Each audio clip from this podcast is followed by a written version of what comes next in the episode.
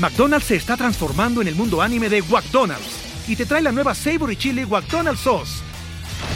Los mejores sabores se unen en esta legendaria salsa para que tus 10-piece chicken wack papitas y Sprite se conviertan en un meal ultra poderoso. Desbloquea un manga con tu meal y disfruta de un corto de anime cada semana. Solo en McDonald's. ba baba go! En McDonald's participantes por tiempo limitado hasta agotar existencias.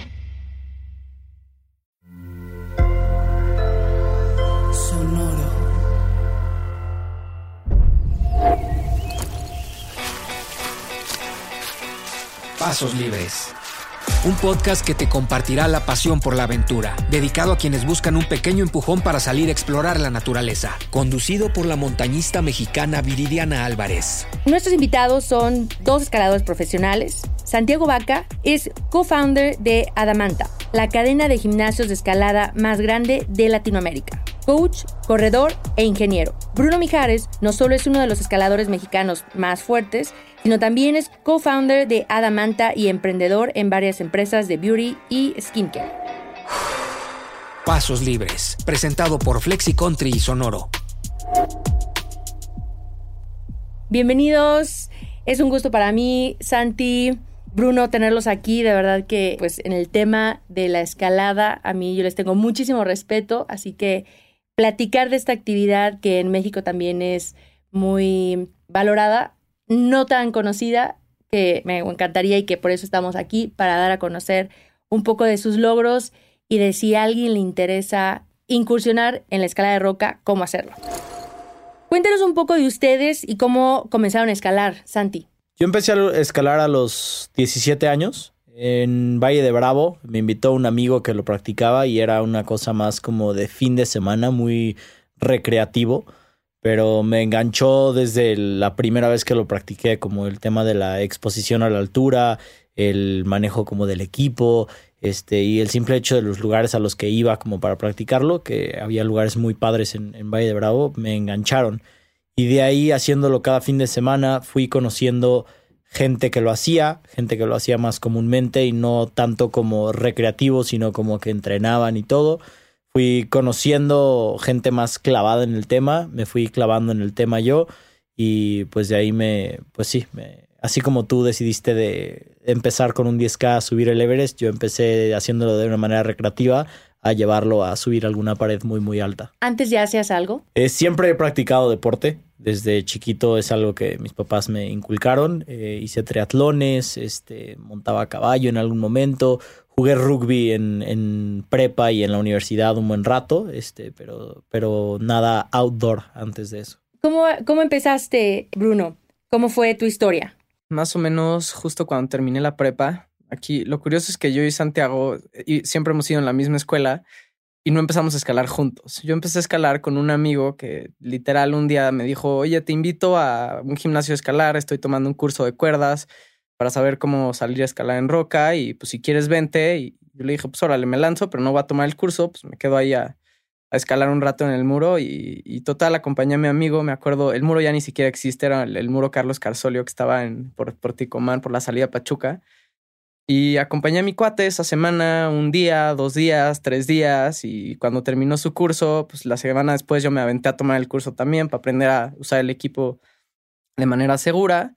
Y pues la escalada es de estos deportes que tienes logros constantes porque es muy progresivo en términos de lo que vas pudiendo hacer de una sesión a la siguiente. Y, avancé rápido y me empecé a clavar más y mi papá me regaló el equipo de cumpleaños, mi primera cuerda y unas anillas que ni siquiera eran suficientes para montar una vía, pero pues yo estaba emocionadísimo de que ya tenía algunos fierros por ahí. Y, pues me clavé y en ese momento no estaba haciendo ningún deporte. Yo también como Santiago he sido muy deportista toda la vida. Hice natación, karate. Lo último que hice antes de empezar a escalar fue gimnasia olímpica. Lo hice varios años. Entonces como tenía una buena base de fuerza y, es un ejercicio, pues no diría que similar, pero digamos que la base que tenía me ayudó mucho a avanzar rápido en la escalada y eso me enganchó. Bueno, ahí cómo describirías tú la escalada en roca, porque inician uno en escalada este, al aire libre y otro en, en pared, ¿no? ¿Cuál sería la diferencia?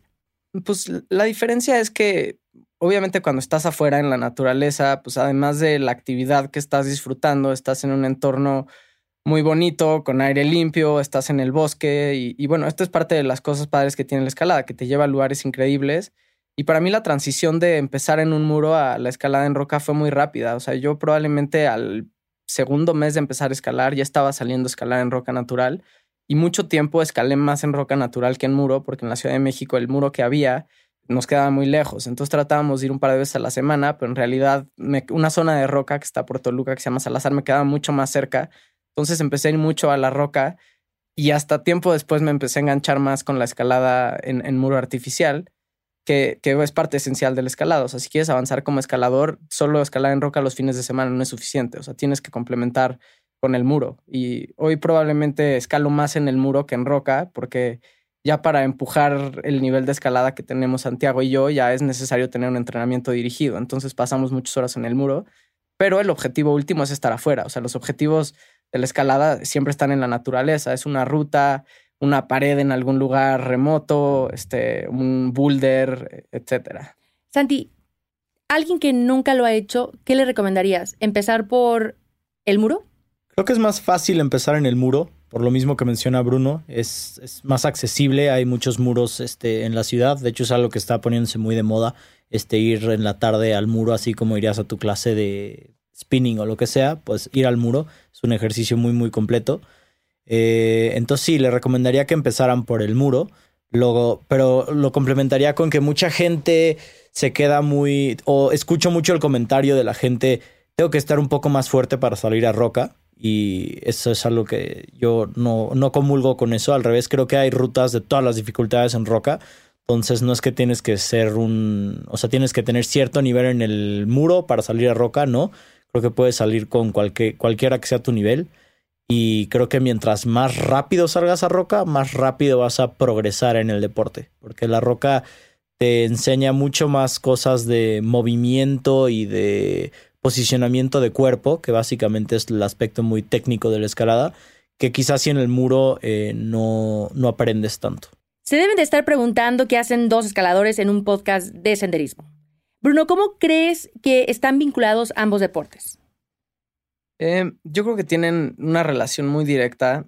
Eh, al final del día son deportes que se practican en los mismos lugares, o sea, generalmente en los lugares donde hay montañas, en los lugares en donde hay roca. Pero creo que básicamente hay tres factores que tienen en común estos dos deportes. El primero es obviamente la fuerza, que tiene que ver con el entrenamiento y el acondicionamiento que hagas, es muy importante, esto aplica para todos los deportes. El segundo es la parte técnica, que hay, hay una parte técnica que el senderismo y el montañismo comparten con la escalada, que muchas veces el equipo de seguridad, o sea, la manera en la que usas los arneses, las cuerdas, y vas asegurándote a lo largo del camino por si en el extraño caso de que te caigas, pues no, no tengas consecuencias mayores.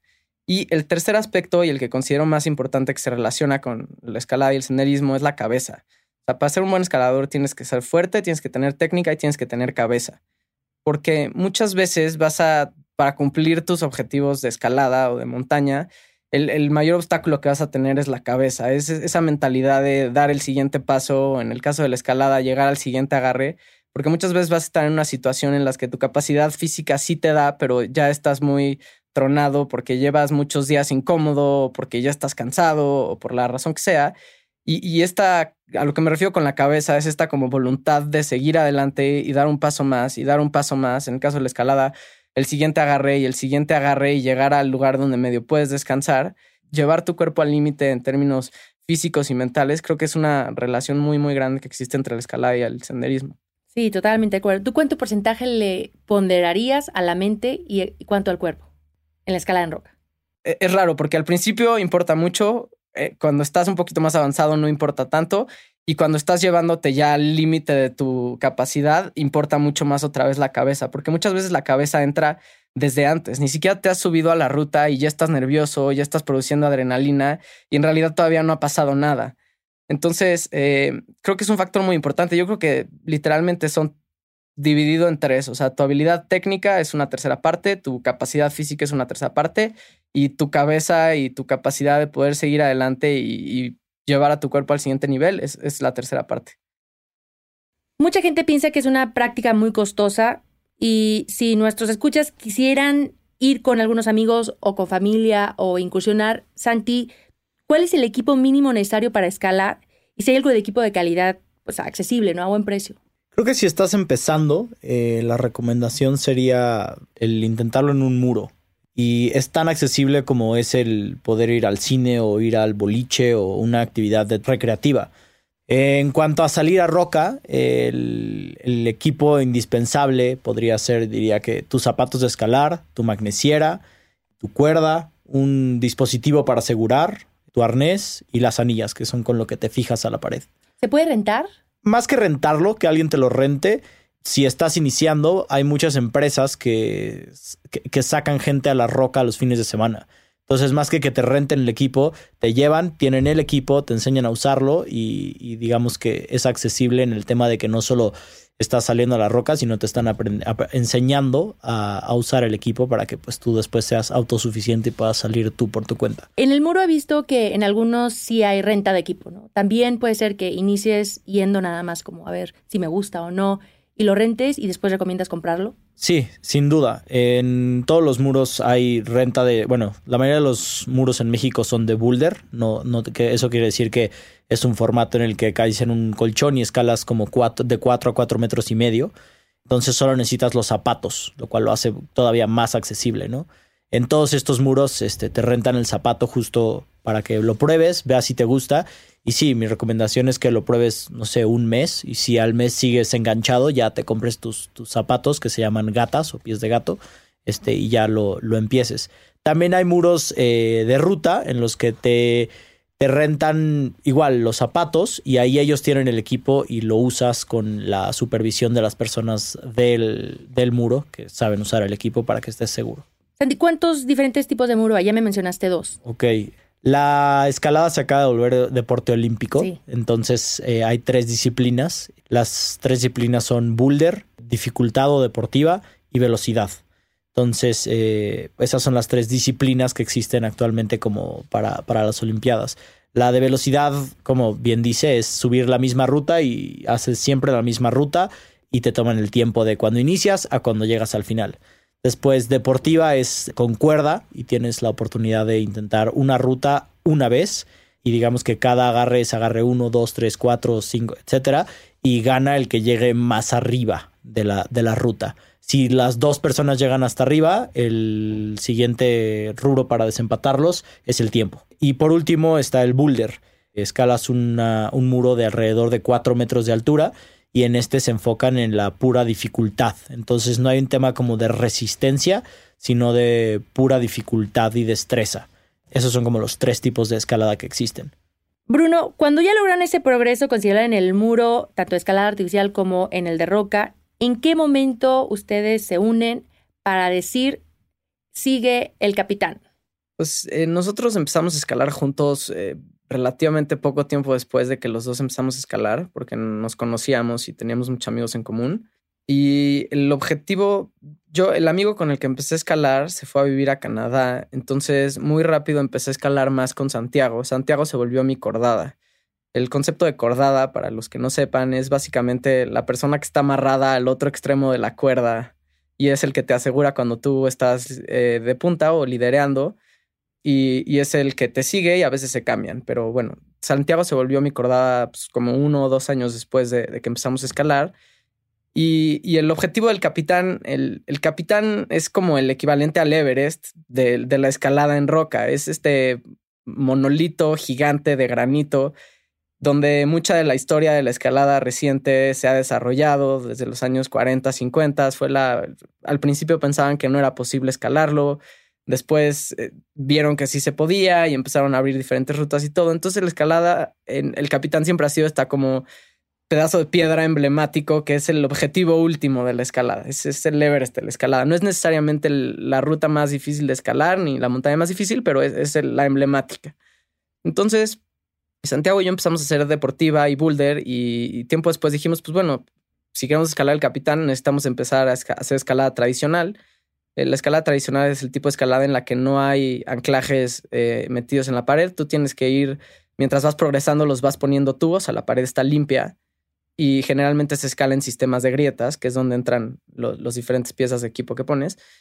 Y pues probablemente Santiago y yo decidimos como en 2010 que queríamos escalar el Capitán, pero pues obviamente es un reto muy grande. Entonces empezamos a practicar aquí en México escalada tradicional, a comprar el equipo poco a poco. Empezamos a ir aquí en los dinamos en la Ciudad de México a un, al cuarto dinamo que le dicen la Coconetla a hacer rutas de tradicional y luego empezamos a ir a Culco en Querétaro a seguir practicando.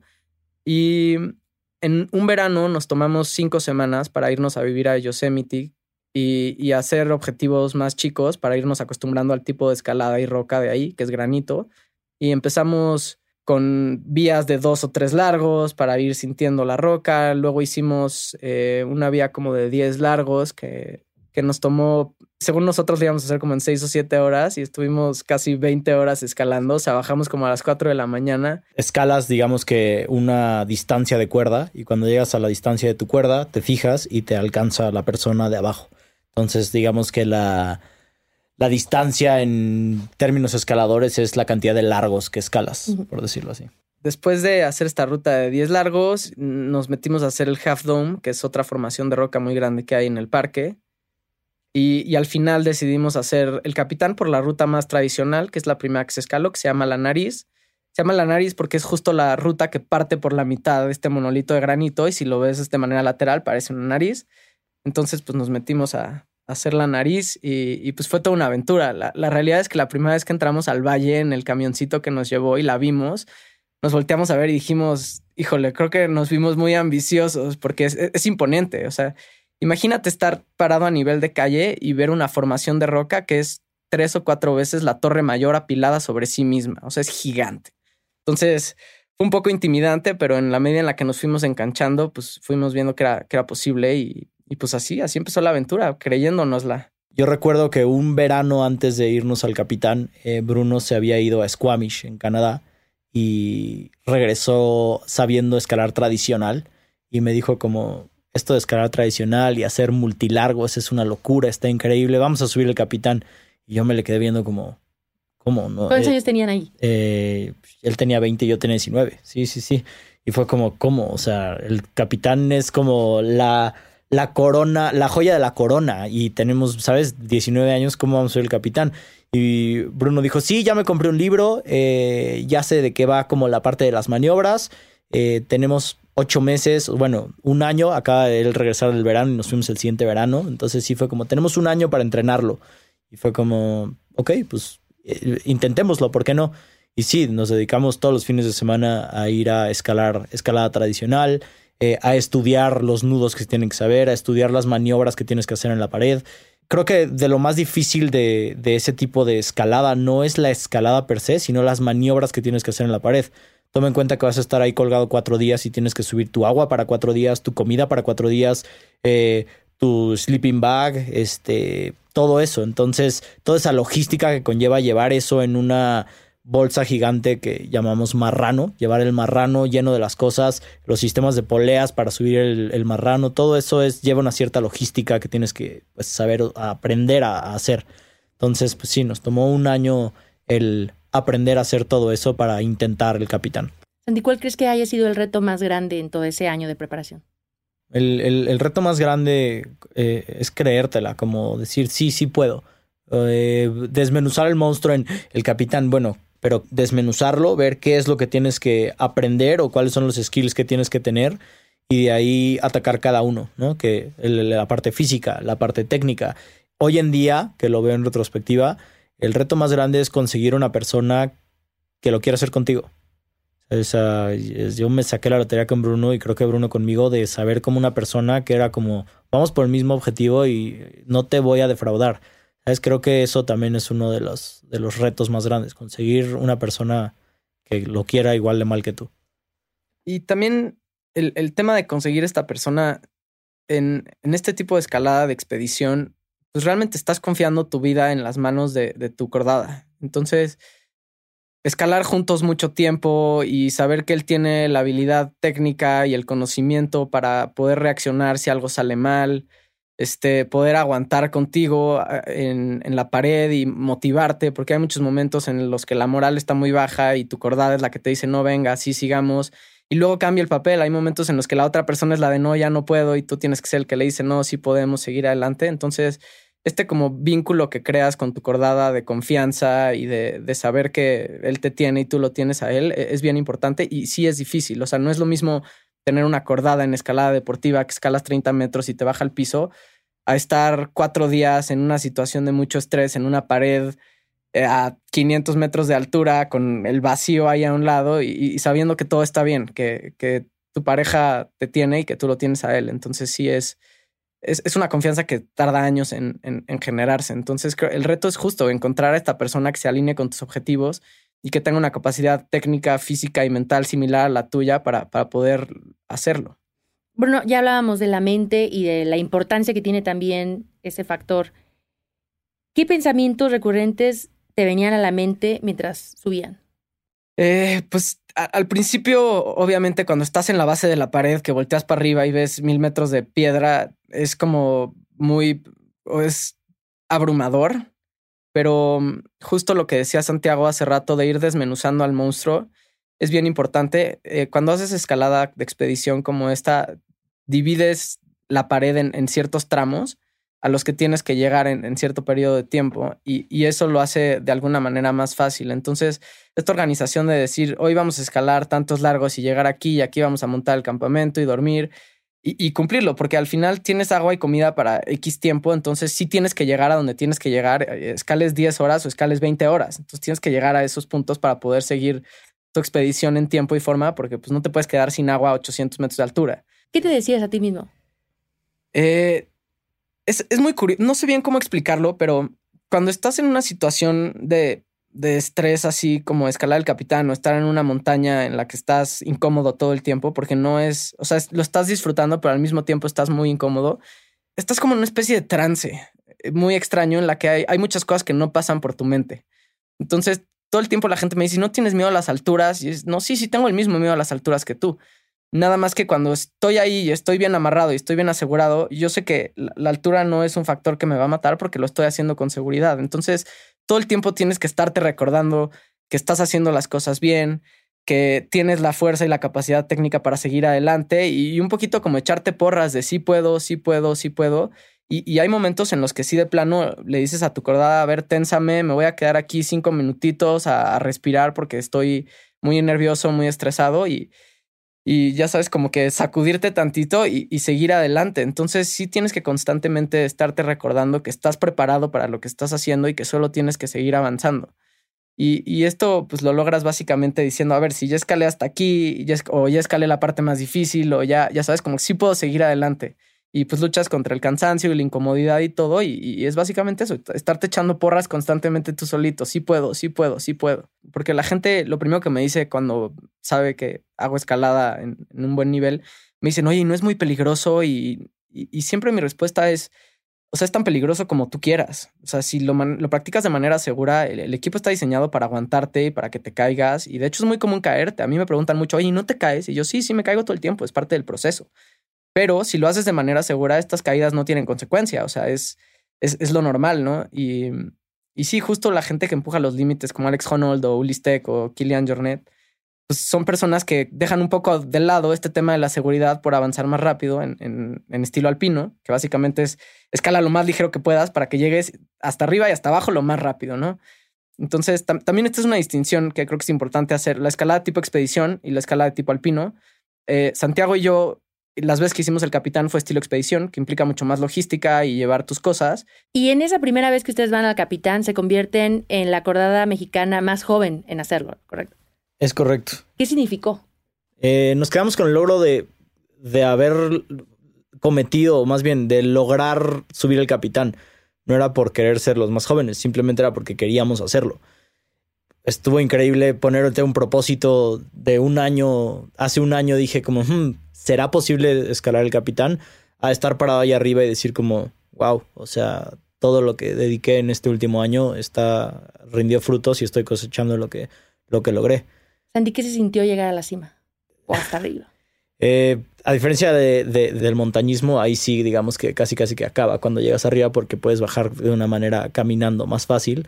Más que, más que el gozo de lo logré, fue como, ay, bendito es el Señor que ya no tengo que estar con la exposición al lado, ¿sabes? Como no tengo que tener un arnés puesto, no tengo que estar cuidándome de si me caigo o no me caigo y ya como bendita tierra firme. Bruno, ¿tú crees que vale la pena? 100% creo que vale la pena. Todos los objetivos importantes y que a veces parecen inalcanzables cuando primero decides hacerlos, el, momento en el que los logras después de todo este proceso de prepararte, de investigar, de entrenar y todo, te hacen una persona mucho más perseverante, eh, mucho más tolerante. Eh, creo que hay muchas cosas que valen la pena de cumplir objetivos así de grandes, como escalar el Everest o escalar el Capitán. Definitivamente creo que vale la pena. A mí, todas las habilidades que he aprendido a lo largo del tiempo en la escalada definitivamente me han servido para la vida, para ser una persona más pensante, para ser una persona más perseverante, para ser una persona que no hay objetivo grande. O sea, es mucho mejor ponerte un objetivo gigante y quedarte a la mitad que simplemente decidir no intentar las cosas, porque quedarte a la mitad de un objetivo gigante es un gran logro. Quedarte en donde estás en la silla, eso no es ningún logro, ¿no? Porque muchas veces nos quedamos en la silla porque decimos, no, obviamente no voy a poder. Y, no importa si no lo logras, o sea, todo el proceso es lo que vale la pena. Al final estar arriba parado del capitán el, respiro de ya no me puedo matar o ya... esa tranquilidad de estar en tierra firme, como dice Vaca, que es un poco como de pirata cuando llega al puerto, es, se siente muy bien, pero también es el momento en el que sientes el bajón y el cansancio y ya como que tu cuerpo y tu mente descansan un poquito de todo este proceso. Y, y en realidad el logro lo empiezas a procesar días después. Como que justo el momento en el que recién llegas al, al, a la cumbre, no estás disfrutando tanto porque al final vas a la mitad del camino. O sea, todavía tienes que bajar. Entonces, días después que vas como cayendo en veintes de situaciones que pasaron, de momentos en los que quizá estuviste un poco más arriesgado de lo que querías o así, es cuando ya como que va sentando el logro y, te va transmitiendo realmente pues, el conocimiento y lo que vale la pena de hacer este tipo de cosas. Bueno, ustedes son ejemplo de que cuando se sabe soñar y se pone todo el esfuerzo, se, las cosas se pueden lograr. Volviendo un poco a, mm, aquí a México, a las rutas que hay, si alguien quisiera empezar, ¿cuáles serían las recomendaciones que ustedes les darían a ellos en base a su experiencia de lo que vivieron? Santi. Los, creo que la manera más fácil de empezar es en el muro. Entonces, lo primero es ve al muro, eh, desarrolla, la, la, fuerza la vas a desarrollar muy fácil en el muro y de ahí busca salir a roca este, para exponerte a usar el equipo y desarrollar este, como toda la habilidad técnica del uso del equipo y del uso de tu cuerpo y tu exposición a la altura y todo eso. Si pasas ese, e, ese, digamos que esos escalones, de ahí es pues lo que dices, este, sueña en grande y pues trabaja para lo que quieras. Cada, la escalada es muy, muy amplia, tiene muchos, este, diferentes facetas, entonces elige la que te gusta y pues ve sobre ella.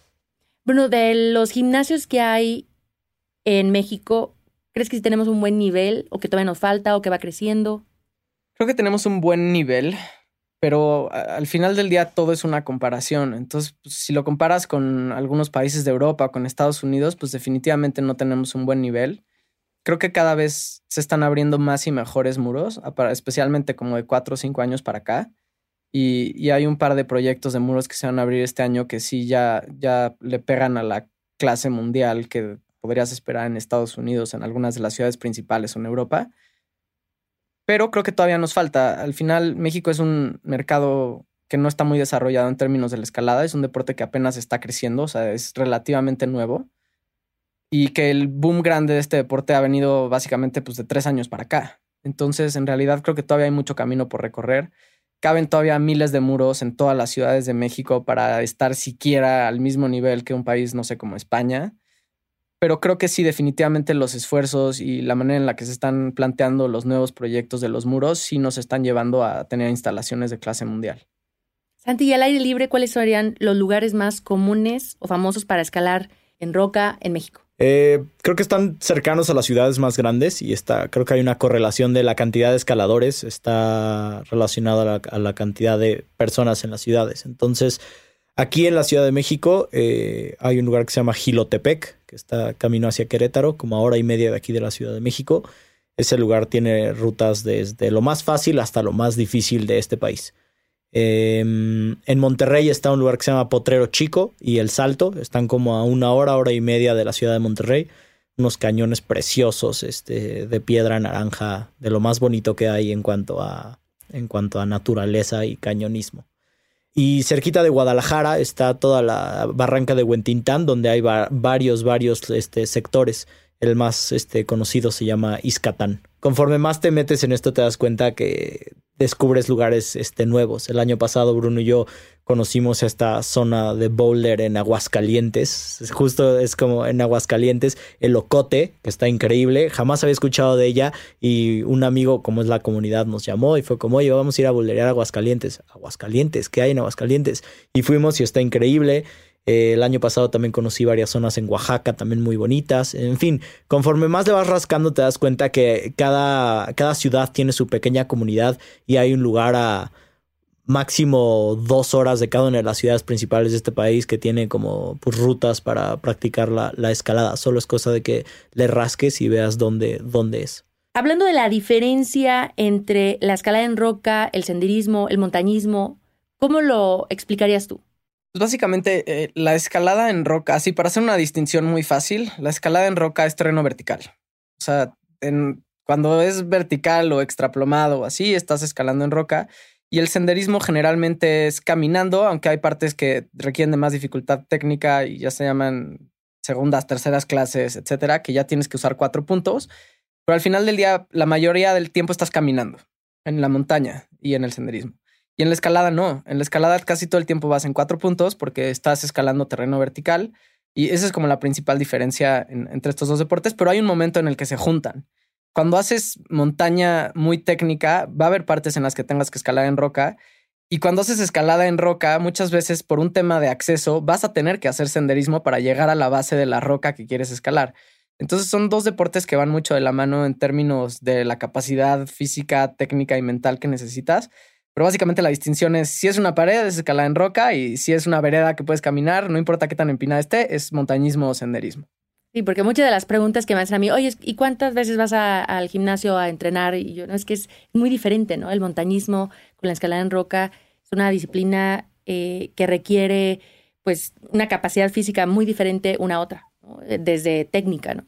Entonces, eh, se complementan y con el senderismo, así como lo comentas, pues también se une, ¿no? Con el tema de la naturaleza, el contacto. Santi, ¿el sendero te hizo sentir más cómodo contigo mismo? Sí, sin duda. El practicar escalada o practicar el senderismo te da este te da dos cosas. Una es el tema de estar en la naturaleza, que es un lugar donde yo me siento muy cómodo, es algo que busco constantemente. Y la otra es estar pasar tiempo con tu voz interior, contigo mismo y como domar a la bestia, como dice Bruno, o el estar con tus pensamientos es un lugar donde yo aprendo muchísimo. Entonces, esa es algo que me gusta mucho. Aquí podríamos estar horas platicando sobre ese tema que me encanta y, voy a considerar regresar allá a Locote. Compártanos sus redes sociales para que demás personas puedan seguirlos y puedan ver eh, los retos de la escalada a ese nivel que ustedes ya tienen. Santi. A mí me encuentran en Instagram como SanVacaT. Bruno. A mí igual me encuentran en Instagram como Bruno Mijares todo seguido y voy a meter el comercial aquí, el, gimnasio donde pueden aprender del que somos Santiago y yo, socios fundadores, se llama Adamanta y las redes sociales son arroba AdamantaMX. ¿Dónde están? Tenemos ahorita dos gimnasios. Hay uno en la colonia Escandón y hay uno en Santa Fe, aquí en la Ciudad de México. Eh, próximamente vamos a abrir uno en la Ciudad de Puebla.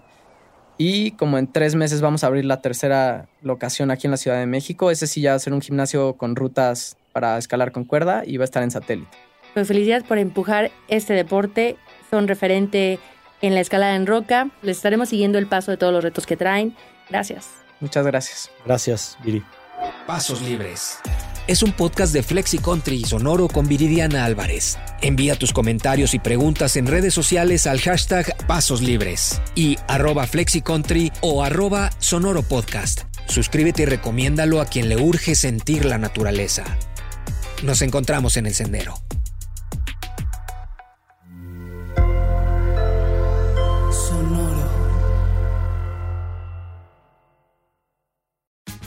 Tax day is coming. Oh, no. But if you sign up for Robinhood Gold's IRA with a 3% match, you can get up to $195 for the 2023 tax year. Oh, yeah. Sign up at Robinhood.com slash boost by tax day to get the biggest contribution match on the market. Subscription fees apply. Investing involves risk. 3% match requires gold for one year from first match. Must keep IRA for five years. Robinhood Financial LLC member SIPC.